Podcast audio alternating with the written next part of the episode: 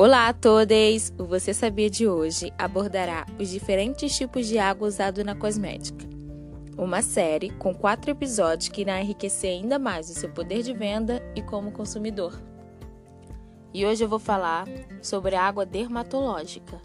Você sabia que a água dermatológica é uma solução multifuncional? Pode ser aplicada no rosto e no corpo, criando filme protetor na pele o ideal é borrifá-la antes de aplicar a maquiagem ou creme hidratante, porque isso vai ajudar a potencializar o efeito deles. A água dermatológica ajuda na recuperação da pele, suaviza irritações leves e refresca.